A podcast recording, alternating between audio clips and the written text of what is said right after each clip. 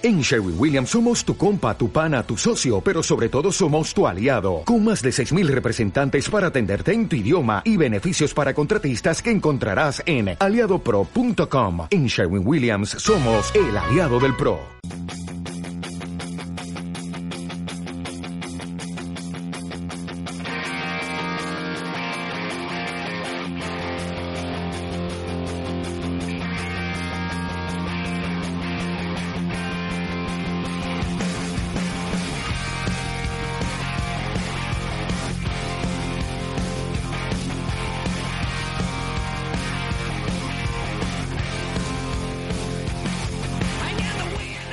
Buenas tardes a todos los oyentes, bienvenidos al Café Cuántico, un programa sobre ciencia al alcance de todos.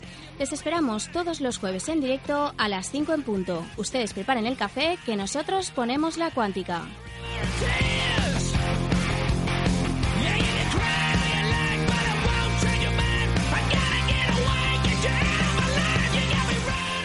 Y además de las novedades del mundo de la ciencia, en el programa de hoy escucharán los pensamientos del neurólogo y divulgador Oliver Sacks, quien nos dijo adiós sintiendo que dejaba el futuro en buenas manos, las nuestras.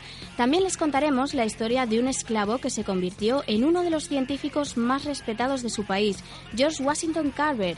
Además, hoy tendremos al otro lado del teléfono al experto en inteligencia artificial, José Manuel Gómez Soriano. Con él discutiremos sobre si será posible transferir nuestras mentes a los ordenadores. Y en nuestra tertulia de la semana les traemos al investigador del IFIC, Gonzalo Olmo, para hablar sobre un tema muy, muy sexy, la gravedad cuántica.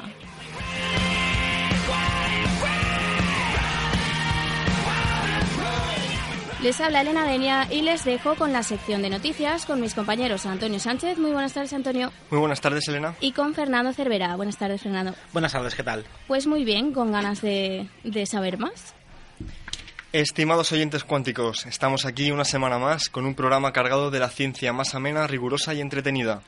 En una semana donde la emisión de nuestro programa no es la única efeméride científica de relevancia, y es que el próximo domingo se cumplirán 225 años del nacimiento de Gaspard Gustave de Coriolis, ingeniero mecánico y matemático francés. A él se le debe el nombre de la conocida como fuerza de Coriolis, que aparece en sistemas de referencia no inerciales como un tío vivo o un planeta por el hecho de estar rotando, y que entre otras cosas es la causante de la formación de huracanes en nuestro planeta.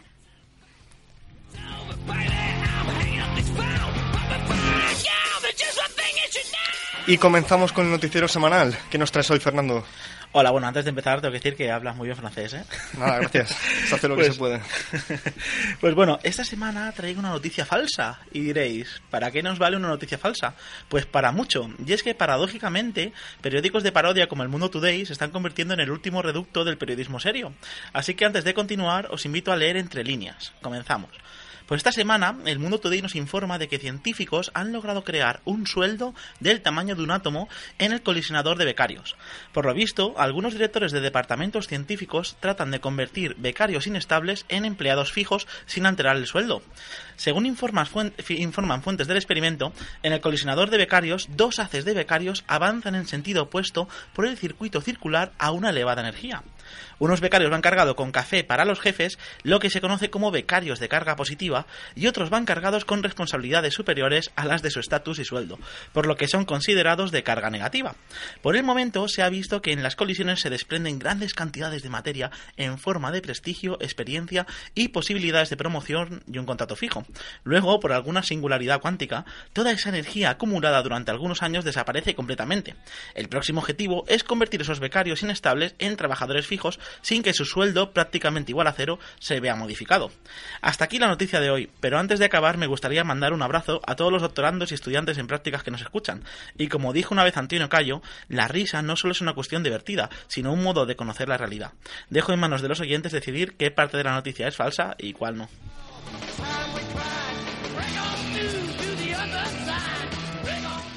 La investigación científica y las impresoras 3D están demostrando ser aliados extraordinarios en lo que a avances médicos se refiere, algunos de ellos dignos de la ciencia ficción más futurista.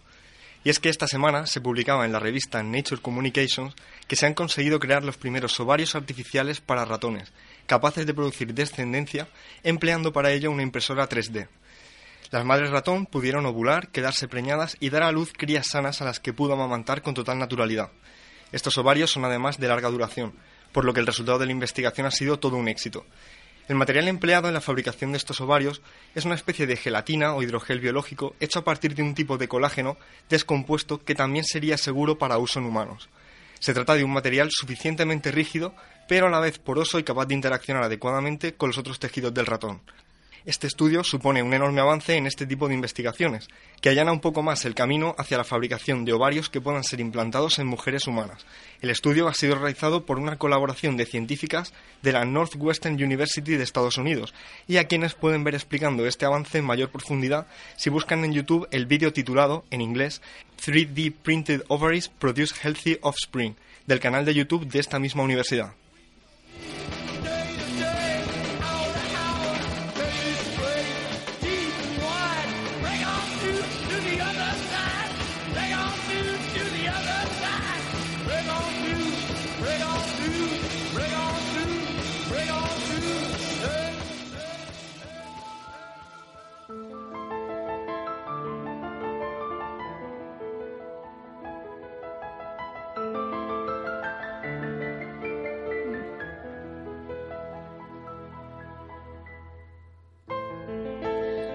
Hoy en Ciencia Adicción les traigo una música diferente para una sección diferente.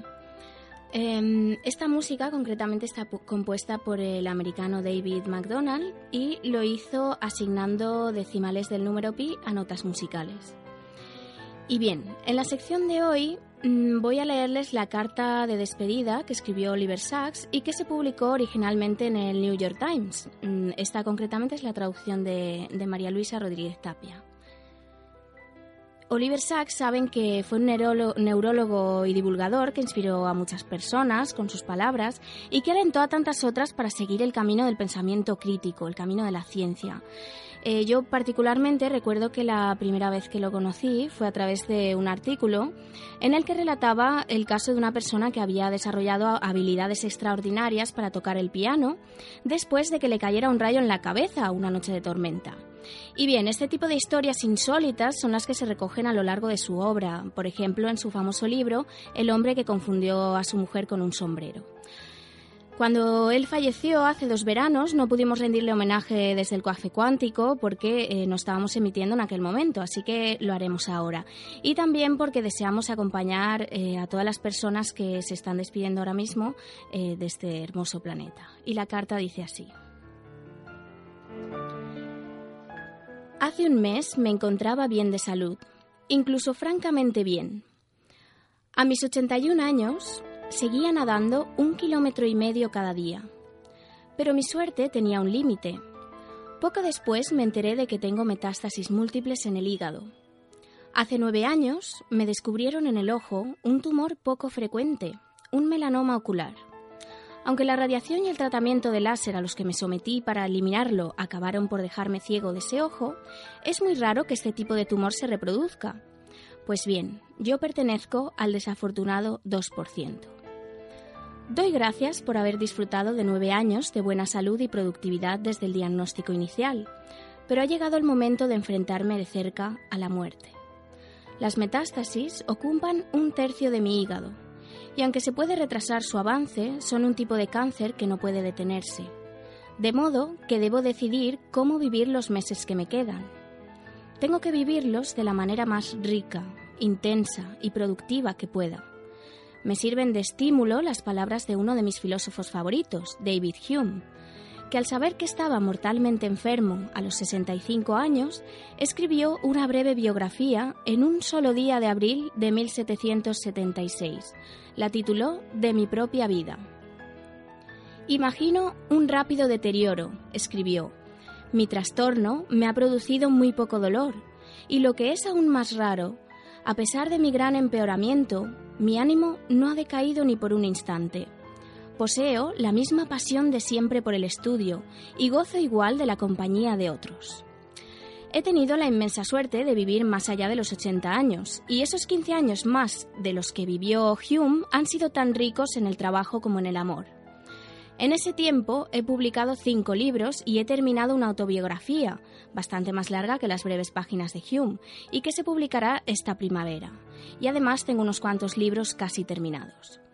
Hume continuaba, Soy un hombre de temperamento dócil, de genio controlado, de carácter abierto, sociable y alegre, capaz de sentir afecto pero poco dado al odio, y de gran moderación en todas mis pasiones.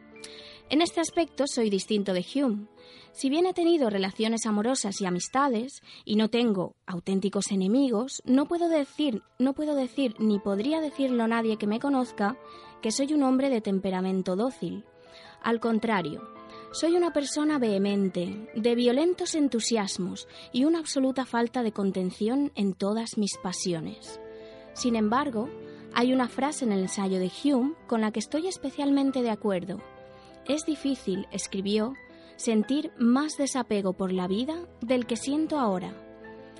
En los últimos días he podido ver mi vida igual que si la observara desde una gran altura, como una especie de paisaje, y con una percepción cada vez más profunda de la relación entre todas sus partes. Ahora bien, ello no significa que la dé por terminada. Por el contrario, me siento increíblemente vivo y deseo y espero, en el tiempo que me queda, estrechar mis amistades, despedirme de las personas a las que quiero, escribir más, viajar si tengo fuerza suficiente y adquirir nuevos niveles de comprensión y conocimiento. Eso quiere decir que tendré que ser audaz, claro y directo, y tratar de arreglar mis cuentas con el mundo. Pero también dispondré de tiempo para divertirme, e incluso para hacer el tonto. De pronto me siento centrado y clarividente. No tengo tiempo para nada que sea superfluo. Debo dar prioridad a mi trabajo, a mis amigos y a mí mismo. Voy a dejar de ver el informativo de televisión todas las noches voy a dejar de prestar atención a la política y a los debates sobre el calentamiento global. No es indiferencia, sino distanciamiento. Sigo estando muy preocupado por Oriente Próximo, el calentamiento global, las desigualdades crecientes, pero ya no son asunto mío, son cosa del futuro. Me alegro cuando conozco a jóvenes de talento, incluso al que me hizo la biopsia y diagnosticó mis metástasis. Tengo la sensación de que el futuro está en buenas manos soy cada vez más consciente, desde hace unos diez años, de las muertes que se producen entre mis contemporáneos. Mi generación está ya de salida y cada fallecimiento lo he sentido como un desprendimiento, un desgarro de parte de mí mismo. Cuando hayamos desaparecido, no habrá nadie como nosotros. Pero por supuesto, nunca hay nadie igual a otros. Cuando una persona muere, es imposible reemplazarla deja un agujero que no se puede llenar, porque el destino de cada ser humano, el destino genético y neural, es ser un individuo único, trazar su propio camino, vivir su propia vida, vida, morir su propia muerte.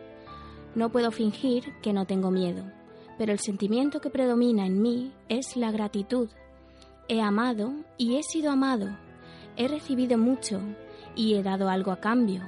He leído, y viajado y pensado y escrito. He tenido relación con el mundo, la relación especial de los escritores y los lectores. Y sobre todo, he sido un ser sensible, un animal pensante en este hermoso planeta, y eso, por sí solo, ha sido un enorme privilegio y una aventura.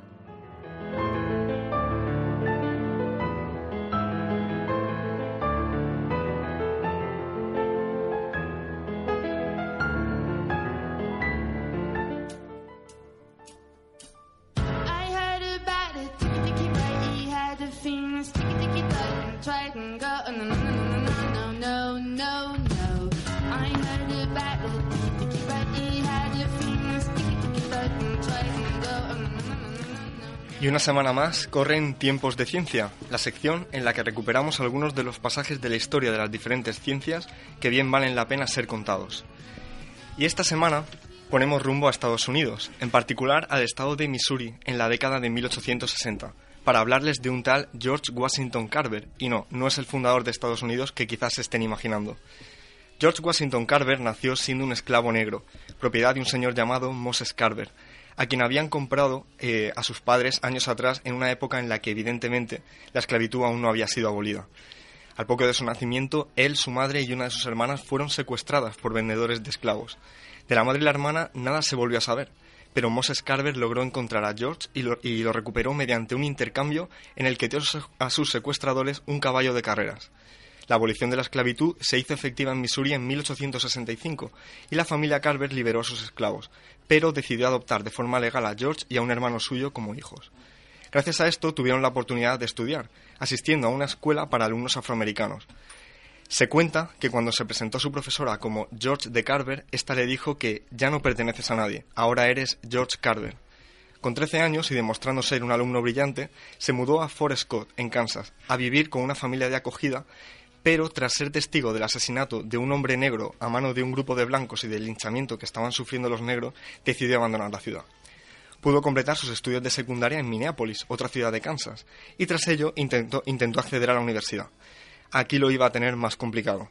Tras cinco años intentándolo, fue aceptado en el Highland College, pero se trataba de un error. El George Carver que allí esperaban era blanco, y sin más razón que el color de su piel, tampoco fue aceptado. Decidió entonces solicitar un terreno al gobierno donde poder cultivar y donde podría dedicarse a la que fue su gran pasión, la agricultura y la botánica. Al no tener dinero para costearse un animal para arar sus tierras, él mismo se encargó de cultivar y cuidar de los 69.000 metros cuadrados de superficie agrícola, algo más de lo que ocupan 11 campos de fútbol. Su afición por el dibujo y la música le llevaron a apuntarse a clases de arte y piano, y fue así como una profesora se percató de su enorme talento y detalle a la hora de pintar flores y plantas. Fue ella quien le convenció para que volviera a intentar entrar en la universidad para estudiar botánica. Y fue así como George Carver sería aceptado en la Universidad Estatal de Iowa, convirtiéndose en el primer negro en ser admitido en dicha universidad. Y a partir de aquí, Fernando, la historia es tuya. Pues bueno, Antonio, pues tal cual decías, después de la odisea que le tocó vivir, Josh Carver tuvo una época universitaria repleta de injusticias, pero también trabajó en la Estación Experimental de Agricultura y Economía, donde hizo estudios experimentales sobre patógenos asociados a plantas.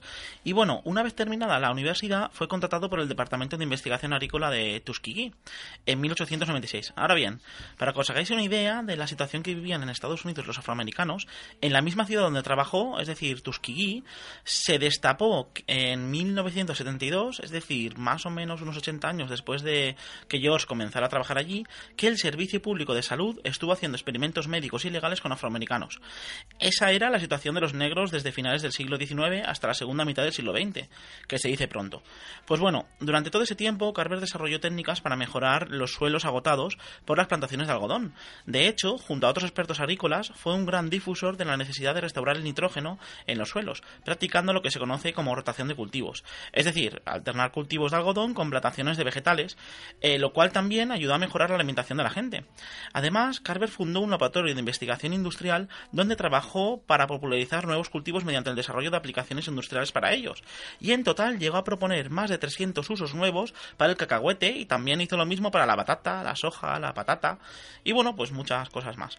Pero analizando un poco más la vida de Josh Carver, nuestro personaje de hoy fue, ante todo, un hombre que tuvo que luchar siempre para tener acceso a la educación. Tal vez fuera por eso, o tal vez porque quería ayudar a la comunidad de agricultores negros, pero la cuestión es que diseñó una escuela móvil para poder llevar formación agrícola a los trabajadores y mejorar sus rendimientos y calidad de vida. Además, distribuyó durante décadas unos boletines agrícolas gratuitos que alcanzaron mucha fama en la comunidad de agricultores. Con esa historia a sus espaldas, que incluía haber sido esclavo, ser uno de los primeros afroamericanos en tener estudios universitarios y descubrir centenares de nuevos usos para cultivos, Carver comenzó a tener una vida pública muy activa. De hecho, el presidente Theodore Roosevelt eh, se reunió con él muchas veces y cuando en 1920 los agricultores de cacahuetes estadounidenses estaban en una grave crisis por la introducción de productos chinos, Carver fue el elegido para hablar en el Parlamento. Pero claro, no debemos de olvidar que en aquel momento había leyes muy severas de segregación racial que impedían a los negros acceder a los puestos de poder. Así que ver a George Washington Carver hablando en el Parlamento, que para muchos no era más que un Impactó a muchos congresistas, que lo recibieron entre insultos y amenazas.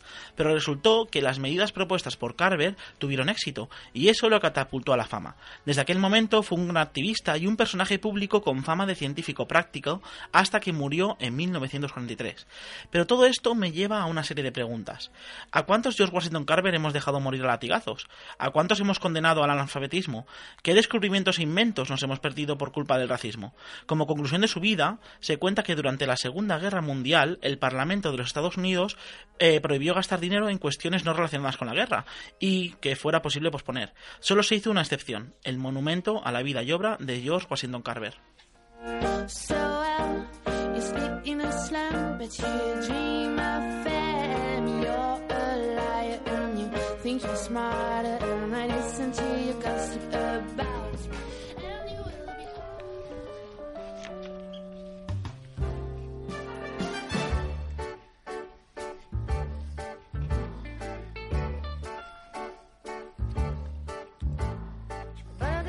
Sur l'avenue,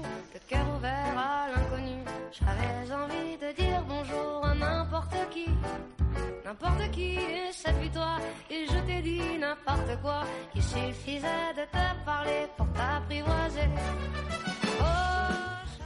Aquí comienza la llamada, la sección en la que os acercamos telefónicamente a personalidades del mundo de la ciencia y la divulgación para aprender cosas junto a ellos. Aprovechamos para recordar nuestras vías de contacto, a través de las cuales pueden hacernos llegar cualquier sugerencia, duda o pregunta que deseen. Háganlo a través de nuestra dirección de correo electrónico, elcafecuántico.com. Y también pueden seguirnos a través de las redes sociales, tanto desde nuestra página de Facebook como desde nuestra cuenta de Twitter, donde nos encontrarán como El Café Cuántico. Y esta semana tenemos con nosotros a José Manuel Gómez Soriano, doctor en Inteligencia Artificial y Reconocimiento de Formas por la Universidad Politécnica de Valencia. Ha trabajado en el campo del aprendizaje automático aplicado a tecnologías del lenguaje humano y actualmente es investigador en la Universidad de Alicante. Eh, José Manuel, ¿estás por ahí? Sí, estoy aquí. Eh, muy buenas tardes, eh, un placer tenerte aquí en el programa. Buenas tardes y gracias eh, por invitarme. Pues para nosotros es también el placer y, bueno, pues queríamos un poco eh, aprovechar para hablar sobre, sobre, digamos, un tema que trasciende a lo que sería humano y que se englobaría dentro del transhumanismo. Entonces, pues antes de ponernos a, entrar en materia, ¿podrías hacer una rápida explicación de esto del transhumanismo? Pues realmente el transhumanismo es un concepto filosófico bastante complejo de explicar, pero que requeriría mucho tiempo explicarlo con detalle. Pero voy a intentar resumirlo en una sola frase. El transhumanismo es el uso de la tecnología para mejorar las capacidades físicas, psicológicas, intelectuales y de longevidad humanas. Esa sería un poco la definición, a grosso modo, con bastantes errores, pero es un concepto más o menos fácil ¿no? de entender. Utilizar la tecnología para mejorar al ser humano. Pero incluyendo o sin incluir eh, limitaciones por motivos éticos y morales. Eh, ¿Cómo estaría en este caso? Pues el transhumanismo no distingue estas, eh, estas limitaciones éticas, ¿no? Bueno, también depende de cada persona. El transhumanismo es un concepto que lo que quiere es alcanzar una mejora de la humanidad y hay personas que consideran que simplemente con ciertos implantes sin modificación genética, pues es suficiente. Otros piensan, mm, porque no consideran moral la modificación genética, sin embargo otros piensan que la modificación genética de los eh, embriones para mejorarlos, tipo la película Gattaca, pues es una necesidad y es y hay que mejorar eh, para poder evolucionar, si no, no pues, seguiremos evolucionando y nos podríamos extinguir como especie. Luego, eh, muchas veces también en, el ámbito de la ciencia ficción y tal, eh, se especula mucho acerca de, la posibilidad de reducir la, la complejidad del cerebro eh, a unos algoritmos, ¿no? De poder transferir nuestras mentes al mundo virtual. Esto realmente, esta idea está muy mm, alejada de lo científico o, se sabe pues, algo. A ver, físicamente se podría... Eh, en las reglas de la física no hay nada que nos pueda restringir esto. Pero esto podría ser algo factible eh, o algo imposible en la práctica. Igual que, por ejemplo, mm, hablando de cuántica, se sabe que existe la teletransportación cuántica, pero de partículas, y que en la física cuántica no hay nada que impida que eso se haga a mayor escala, pero tecnológicamente no se puede, o se tardaría tanto tiempo que no se podría. Eh, todavía no sabemos si eso es factible o no, o no es factible, pero la pero eh, la necesidad de grandes de grandes cantidades de almacenamiento solo para almacenar la, toda la experiencia de una única persona es mm, es apabullante, ¿no?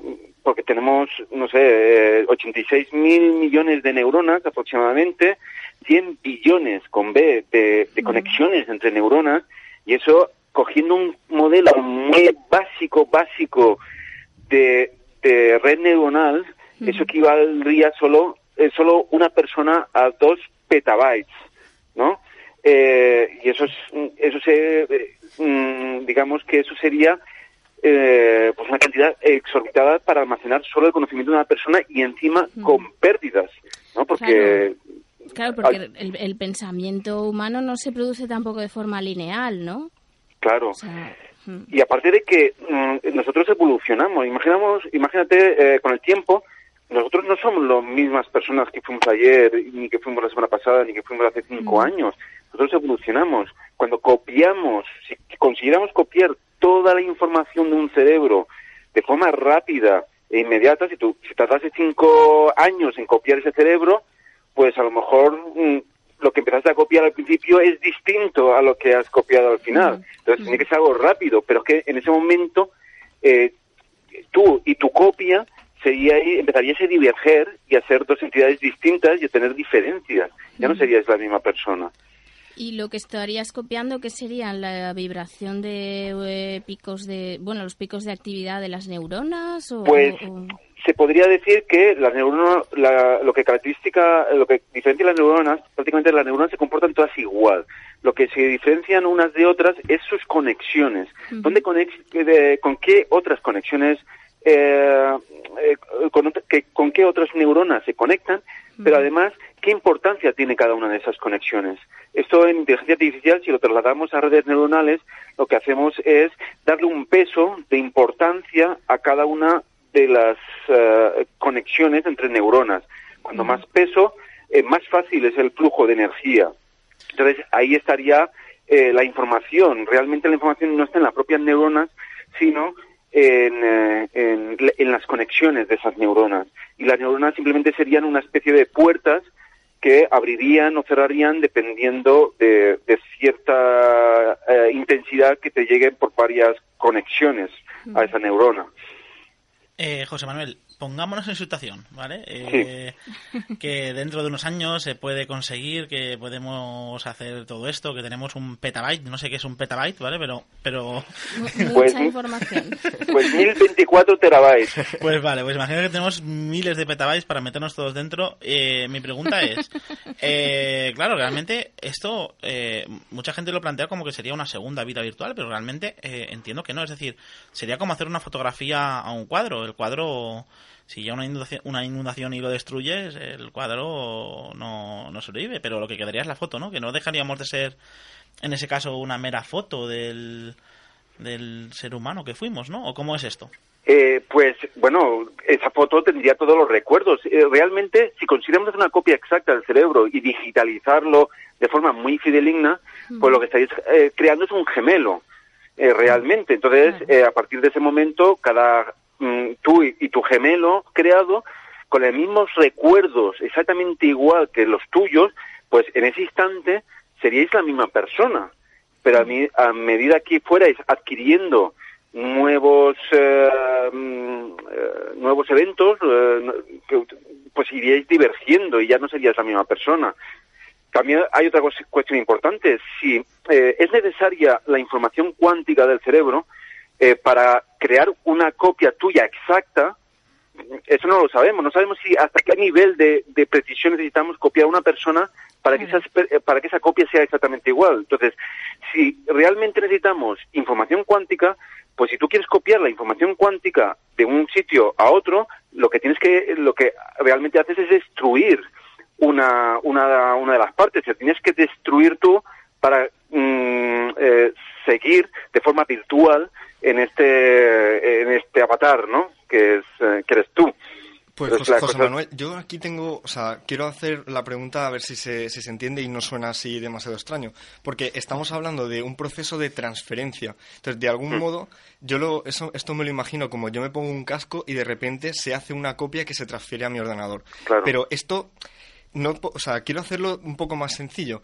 ¿Sería posible desde un ordenador ponerme un casco y que se me transfiriera una información distinta eh, o novedosa? Por ejemplo, que se me enseñe a hablar un idioma. Eh, ¿Eso es, posible? ¿Se tiene a día de hoy algún tipo de tecnología, algún tipo de forma de hacer esto? Bueno, eh, en teoría sí. Real- realmente que es eh, eh, el cerebro solamente recibe estímulos, ¿no? De los de, todos nuestros órganos sensoriales. Entonces tú puedes eh, inyectar esos estímulos y encima se han hecho trabajos eh, introduciendo electrono- electrodos en ciertas partes del, eh, del, eh, del cerebro para estimularlo y que aprenda a hacer ciertas cosas. Por ejemplo, a una persona tenían que operarle un tumor y sabían que iba a perder la cierta habilidad, porque eso ha pasado siempre que se ha operado ese tumor. Entonces, ¿qué hicieron? Pues previamente a la, a la operación, con unos electrodos, se le estimuló otra parte del cerebro para que aprendiera la parte que se le iba a extraer y eh, esa parte aprendió y cuando se le extrajo, pues eh, la persona pudo tener una vida normal gracias a esos estímulos iniciales que se le habían dado en el cerebro. Si tú eres capaz de eh, hacer las conexiones que tú necesitas para hacer una tarea, para aprender un idioma o para eh, de forma artificial, pues entonces sí que es posible. Pero a día de hoy, pues hay, ejem- hay ejemplos como este, ¿no? Que en que ah, hemos enseñado a una parte a hacer una cosa que no estaba preparada para eso y se ha hecho a día de hoy. Así que nos va a tocar estudiar como toda la vida, ¿no? Pues normalmente sí, ¿no? Pero bueno, hay, eh, eh, yo más que ese tipo de aplicaciones, yo apuntaría un poco a lo que es la realidad aumentada, que está muy interesante. Por ejemplo, tú vas con unas Google Glasses a, a, a un museo y el, las Google Glasses reconocen un cuadro y en ese momento ese cuadro, eh, eh, la Google Glasses te dan la explicación de la historia del pintor, de lo que quería representar, de lo que, de- del tipo de arte que es y toda esa información que a lo mejor si tú hubieras ido normalmente a un museo pues no te hubieras enterado y, o, no- o- o estudiándolo en un libro no lo hubieras aprendido mejor. Entonces esto plantea mm, mm, nuevas formas de aprendizaje que no teníamos hasta ahora y que tenemos hoy en día. Hoy realmente un móvil es una forma de transhumanismo.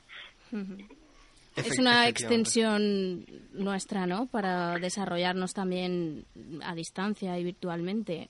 Estamos deslocalizando la información de alguna forma y accediendo a ella en el momento en el que la necesitamos sin tener que haberla memorizado necesariamente o haberla Eh, estudiado. Exacto. Pero, por ejemplo, eh, Elon Musk, eh, ya con su empresa Neuralink, eh, quiere hacer esto todavía más accesible y que tengamos chips implantados en el cerebro en donde un chip sea, yo qué sé, un, compu- un, centro de cálculo, otro chip eh, sea pues una memoria y tú puedas ir accediendo a la información a medida que lo necesites sin hacer uso del móvil, que siempre es un poco más lento, ¿no? Pero eso es otra forma de, de transhumanismo. Efectivamente, y seguramente daría para estar hablando de esto horas y horas y no tenemos más tiempo. Así que, José Manuel, o sea, muchísimas gracias por, por tu participación. De verdad que ha sido muy clarificadora. Creo que nos hemos llevado todos bastante, bastante ideas sobre el tema. Y pues eso, muchísimas gracias. Gracias. Bueno, gracias a vosotros y cuando queráis. Muy bien, un abrazo. Hasta luego.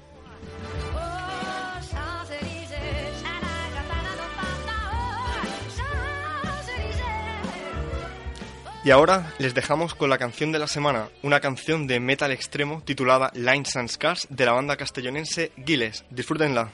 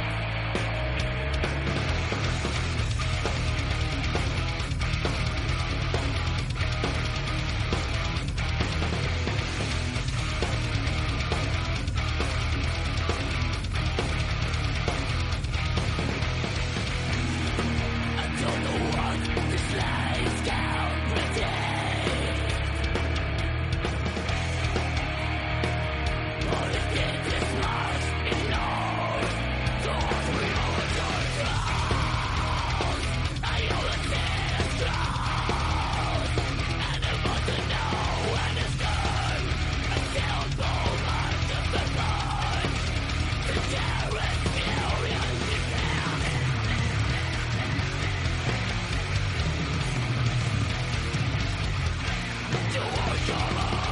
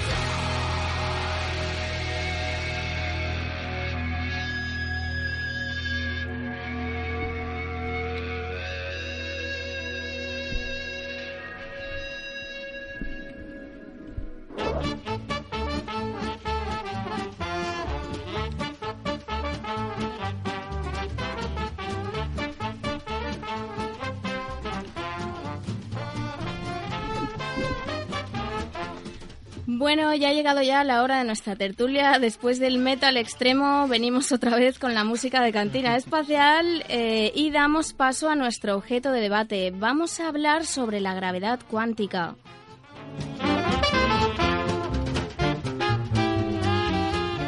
Bien, para ello tenemos hoy con nosotros a Gonzalo Olmo, que es investigador del Instituto de Física Corpuscular y miembro del grupo de investigación Agujeros Negros Cuánticos, Supergravedad y Cosmología. Muy buenas tardes, Gonzalo. Hola, buenas tardes, Elena. Bien, bueno, a ver cómo, cómo vamos a abordar este asunto. Eh, yo he pensado que para abrir la tertulia eh, conviene que, hablemos un poco eh, sobre la gravedad más en general, antes de meternos de lleno con sus limitaciones, es decir, con el no con sus limitaciones, no con sus límites, ¿no? que sería el carácter cuántico. quizá me gustaría que, que nos contaras primero em, cómo de bien conocemos la gravedad.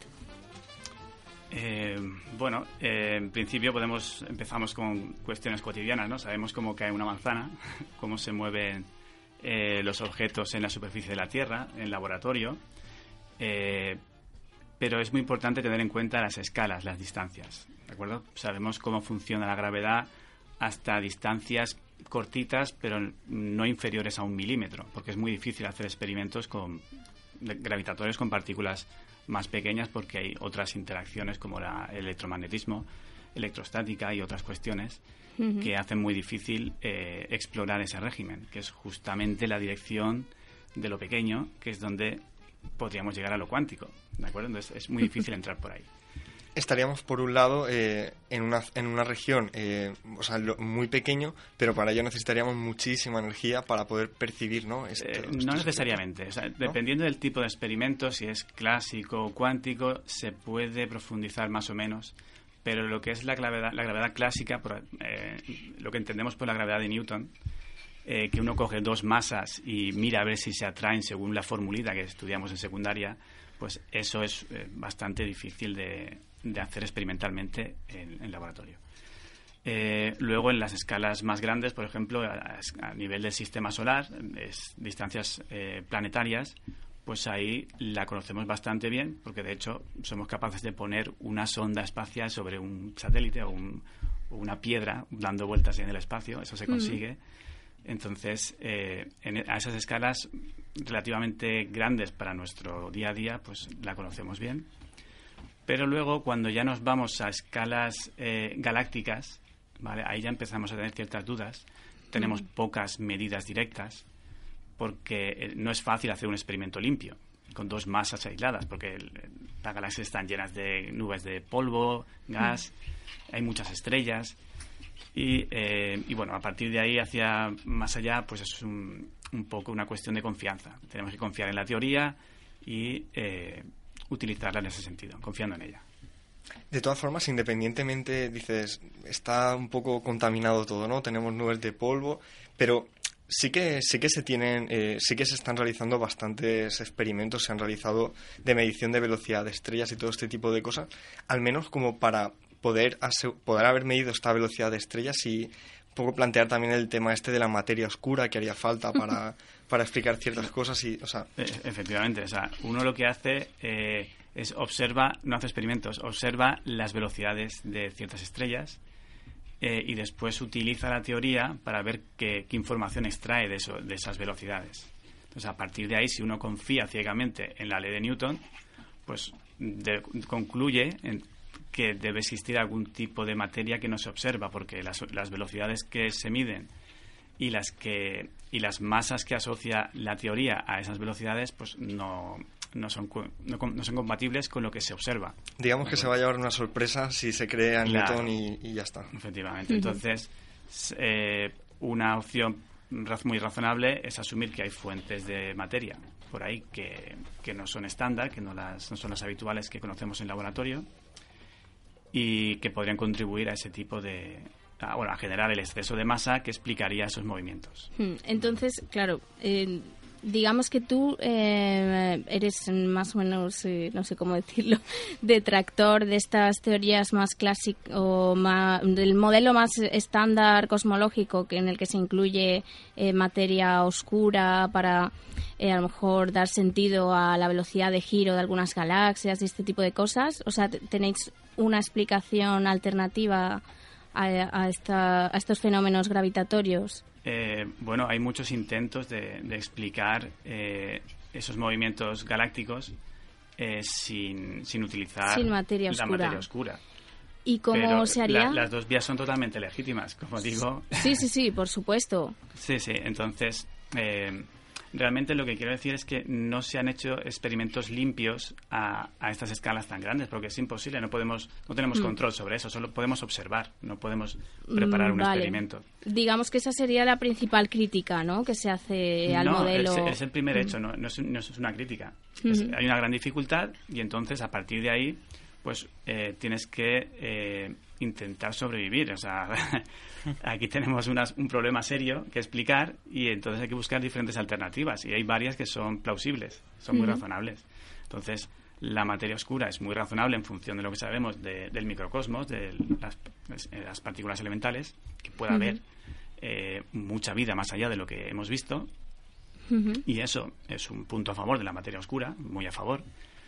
Pero también es cierto que no tenemos un control limpio, no, no- hemos hecho experimentos eh, con- con- de gran precisión de masas puntuales alejadas que nos digan si a distintas distancias, a, a estas escalas, las, eh, las leyes de la gravitación son las mismas.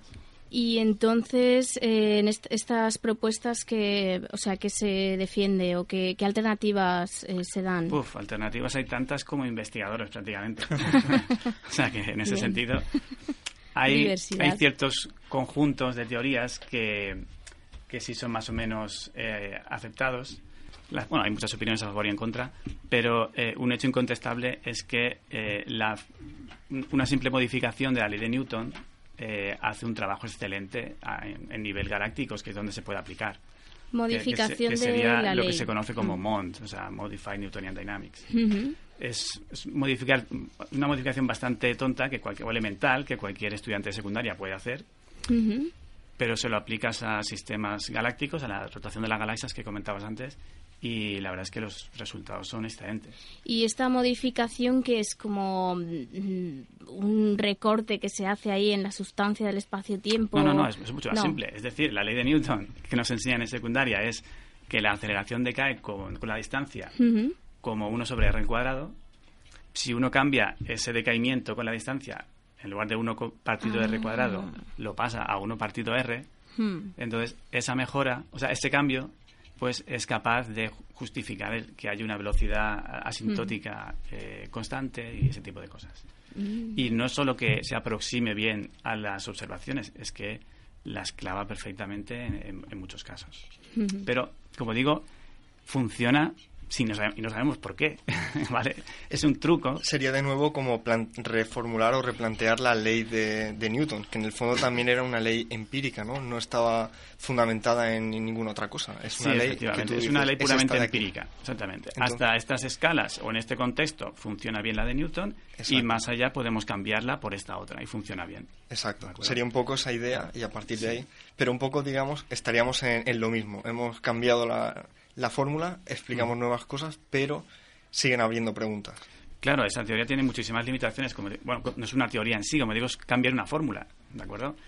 Y eso, esa modificación es incapaz de, por ejemplo, describir un modelo cosmológico. El universo a, más gran, a mayor escala, eh, esa, esa descripción no funciona. Entonces, eh, en ese sentido está muy limitado. Y muchas veces hay muchas críticas oportunistas en ese sentido. Dicen que no es capaz la teoría de describir eh, la expansión del universo o la dinámica de, cúmulos de galaxias, pero es que no es su contexto eh, natural.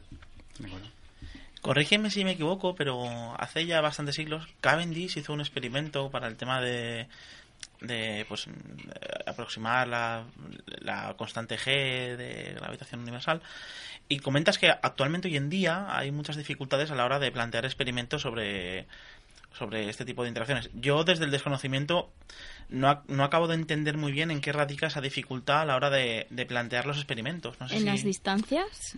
Bueno, entiendo yo que lo que hizo Cavendish se hacía en un laboratorio, ponía dos masas grandes que puedes coger con Mm. tus manos y colocarlas a cierta distancia en una balanza de torsión Sí. mm. y, y medir cómo se mueven.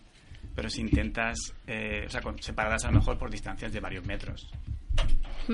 Eh, intentar hacer lo mismo con distancias de milímetros o menos y con objetos sufi- suficientemente masivos es realmente un reto. ¿De acuerdo? Entonces, no sé exactamente cómo se podría medir la, la constante de Newton, eh, porque no soy experto en metrología, eh, a escalas muy pequeñas, pero hay una dificultad evidente. Vale, y ahora a ver si ya podemos entrar en materia y nos vamos a- al carácter cuántico, ¿no? A, a los límites de la gravedad como, Sí. la, como, como la conocemos, ¿no?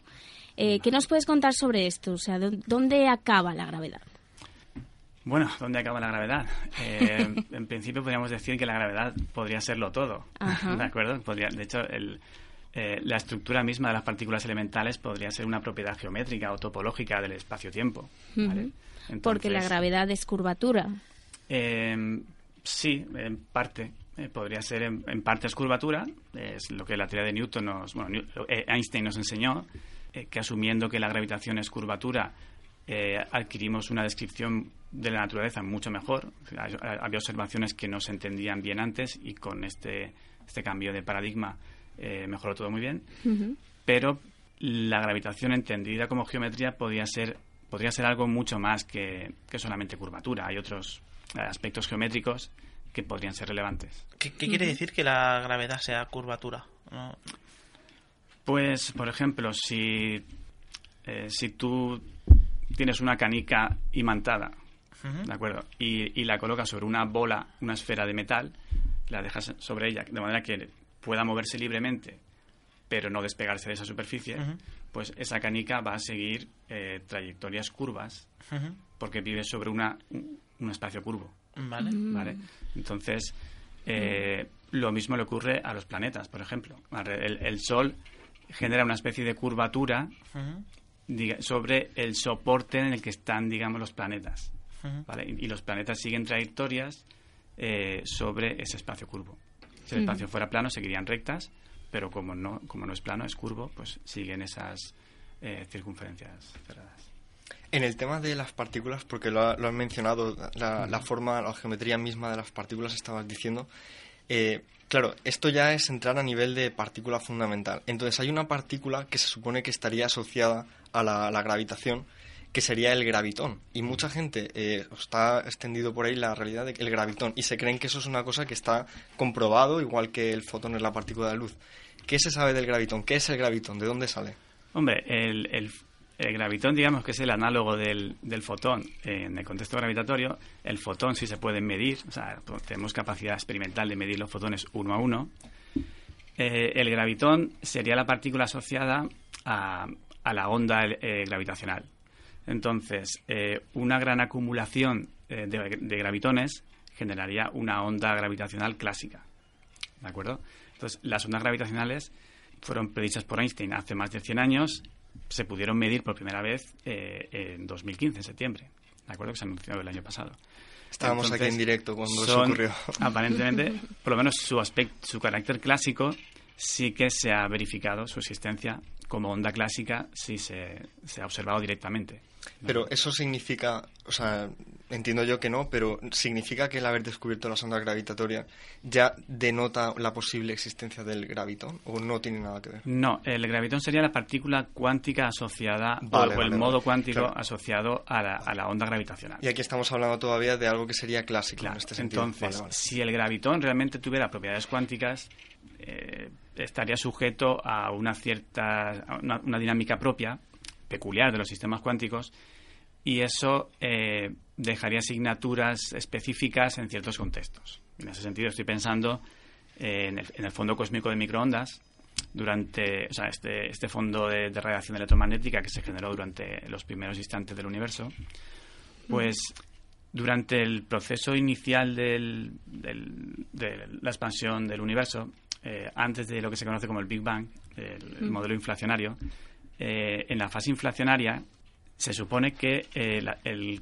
las ondas gravitacionales, el campo, eh, los modos tensoriales, las ondas gravitacionales en sí, por no usar un lenguaje demasiado técnico, estas ondas, eh, ondas gravitacionales tendrían propiedades cuánticas. Y por la expansión súper rápida eh, eso generaría un, un- un residuo, digamos, un- unas marcas muy peculiares que después se manifestarían en, en un patrón de polarización del fondo cósmico de microondas. Se puede decir entonces que estos gravitones habrían interaccionado con estos fotones Correcto. y habrían dejado una, una señal ¿no? de esta interacción. Exactamente. primigenia. Y esa señal sería hoy observable en el fondo cósmico de microondas, que por eso hay eh, varias ha habido varias misiones para medir bien las eh, pequeñas variaciones de temperatura en el fondo cósmico y ahora, además de la temperatura, hay que medir el patrón de polarización.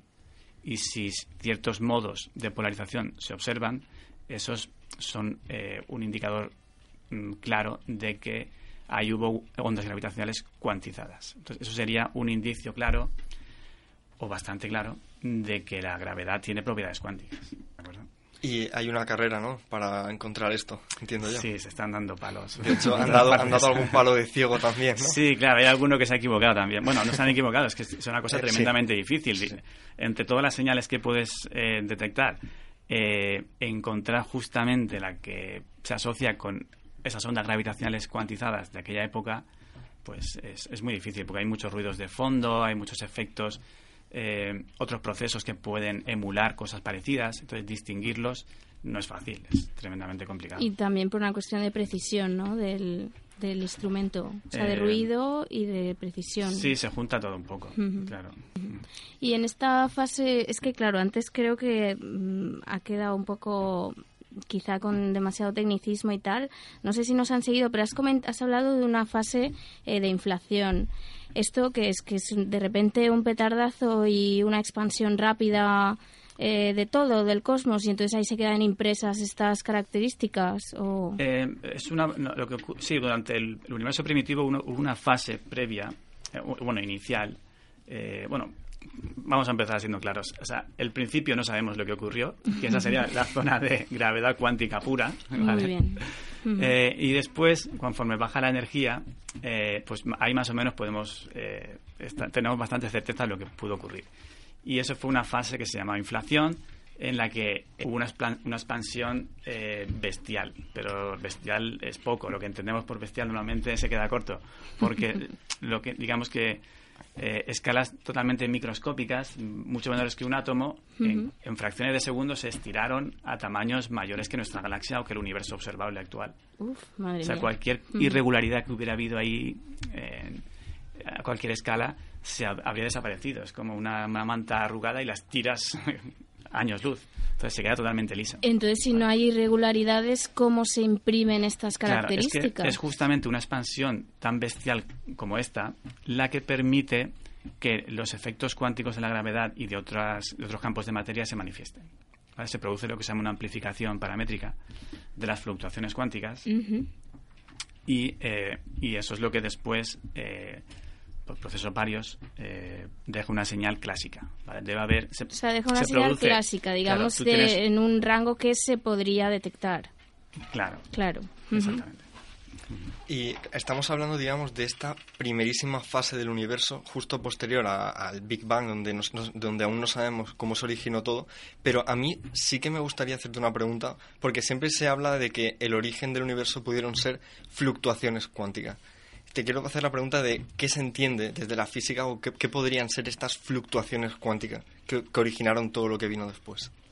¿Hay alguna idea desde el punto de vista teórico de las teorías que se están manejando actualmente o, Eh, o es complicado? que- no, es que la cuestión de eh, que se creó por fluctuaciones cuánticas, las fluctuaciones cuánticas surgen en tantos contextos diferentes que no es fácil, o sea que la pregunta no está bien definida. Vale, vale, Entonces, Un poco es la idea esta que está extendida Sí, entre fluctuaciones cuánticas. Ups, claro, ¿esto qué es? Es como si, por ejemplo, hubiera eh, el universo fuera un- una sopa muy grande, una olla muy grande en ebullición, y entre todos esas, esos movimientos de ebullición, eh, pues a lo mejor en, en un- una burbujita particular de, de esa olla tuya, pues se producen las condiciones adecuadas para que un cierto campo que llamamos inflatón, por eso lo de la inflación, eh, haga que aquello explote como, como os he dicho antes.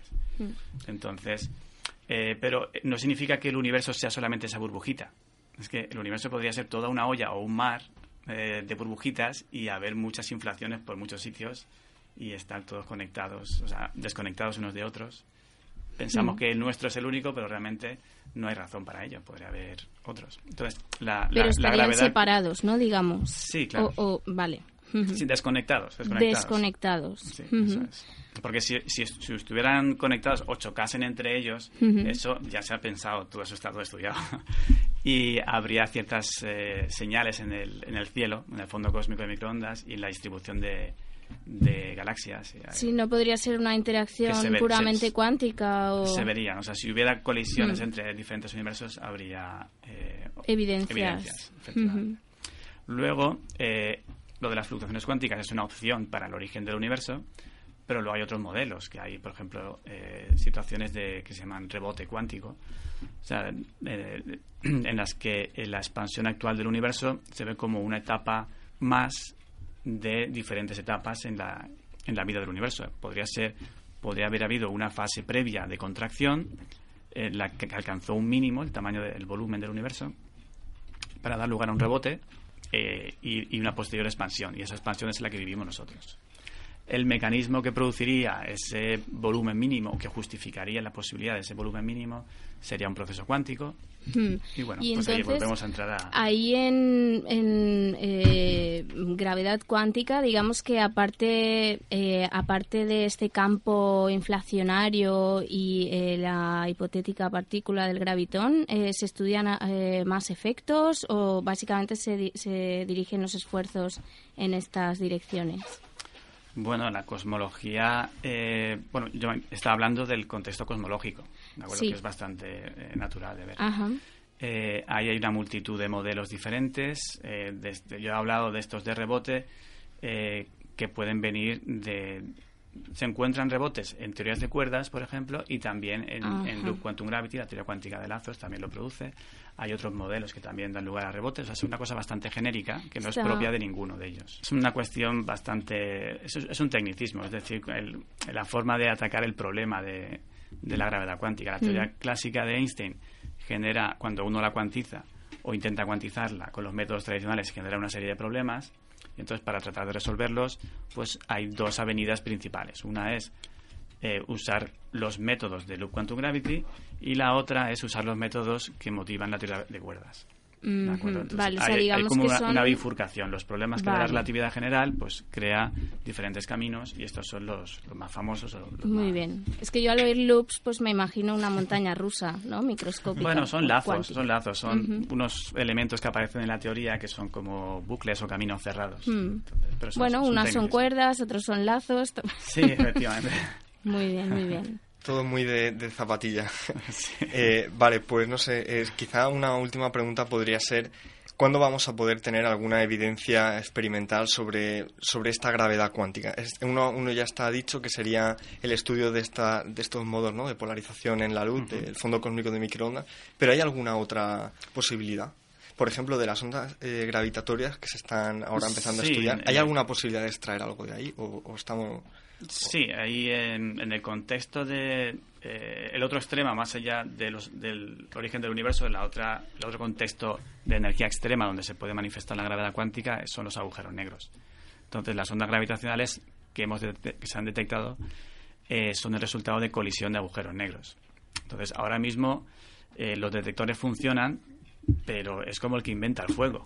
Hasta que consigas desarrollar un, soplete o algo así, una cosa práctica, pues hace falta mucha tecnología. Entonces, hoy día eh, podemos extraer una información bastante elemental de esas ondas que, se observan. Pero en los próximos años la tecnología mejorará mucho y se podrá empezar a observar mejor detalles más finos de esos procesos de colisión y, con suerte, quizá podrían aportarnos más detalles sobre eh, la, estructura interna de los agujeros negros. Por ejemplo, la, zona más interna, que es donde está la llamada la singularidad. La singularidad es el sitio donde no sabemos qué pasa, es donde la teoría, la, teoría, de Einstein allí pues da resultados absurdos. Le preguntas eh, cuánta masa hay allí, o cuál, es la densidad de energía, y dice infinito. infinito. ¿Cuánto es la curvatura? Infinito. Hombre, una respuesta más sólida, ¿no? Entonces, eh, en ese contexto es donde eh, hacen falta, hace falta mejorar la teoría de Einstein, es donde entra la, gravedad cuántica, podría ser una de las posibilidades. En cualquier caso, tendríamos que ir más allá de la relatividad general para resolver esas cuestiones. Y eh, las ondas gravitacionales son la, fuente de información esencial, si no la única, para extraer información de, de la teoría en ese contexto. Qué bonito. Pues nada, yo voy a tener que cortaros ya a todos. Nos quedaríamos aquí charlando toda la tarde, pero ya eh, las jefas eh, nos indican que hay que terminar. Así que, bueno, desde luego hemos tocado muchos puntos hoy, eh, desde los inicios del cosmos hasta ahora, desde lo cuántico a lo clásico, etcétera, etcétera. Así que, bueno, los oyentes se llevan mucha información. vamos a tener que, eso, que, cerrar ya la tertulia. Muchas gracias, como siempre, a mis compañeros, Antonio y Fernando. A vosotros. A vosotros. Y en especial, gracias al invitado, Gonzalo. Gracias a vosotros. Muy bien, muchas gracias por, por acompañarnos y habernos traído eh, toda esta eh, información acerca del universo y de la realidad y de la naturaleza. Y al pequeño Geray, que ha estado aquí también sentado y se ha portado muy bien. estupendamente. Muy bien, pues no se vayan los oyentes, les dejo con la reflexión final del programa, la despedida con Antonio, como todas las semanas.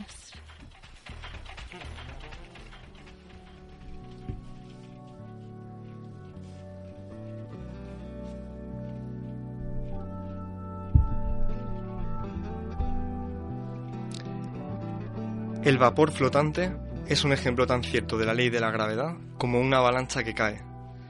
Esta frase pertenece a Roger Coates, matemático inglés que trabajó en la Universidad de Cambridge y que revisó y corrigió la segunda edición de los Principia de Isaac Newton antes de su publicación. No deja de ser paradójico que siendo la gravedad la primera fuerza fundamental de la naturaleza en ser entendida, sea hoy la que presenta más complicaciones para ser conectada con las otras.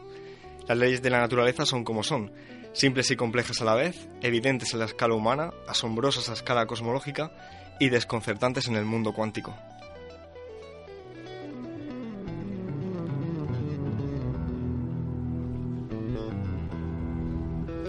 Que tengan una feliz semana. Os esperamos aquí en dos semanas, en el Café Cuántico.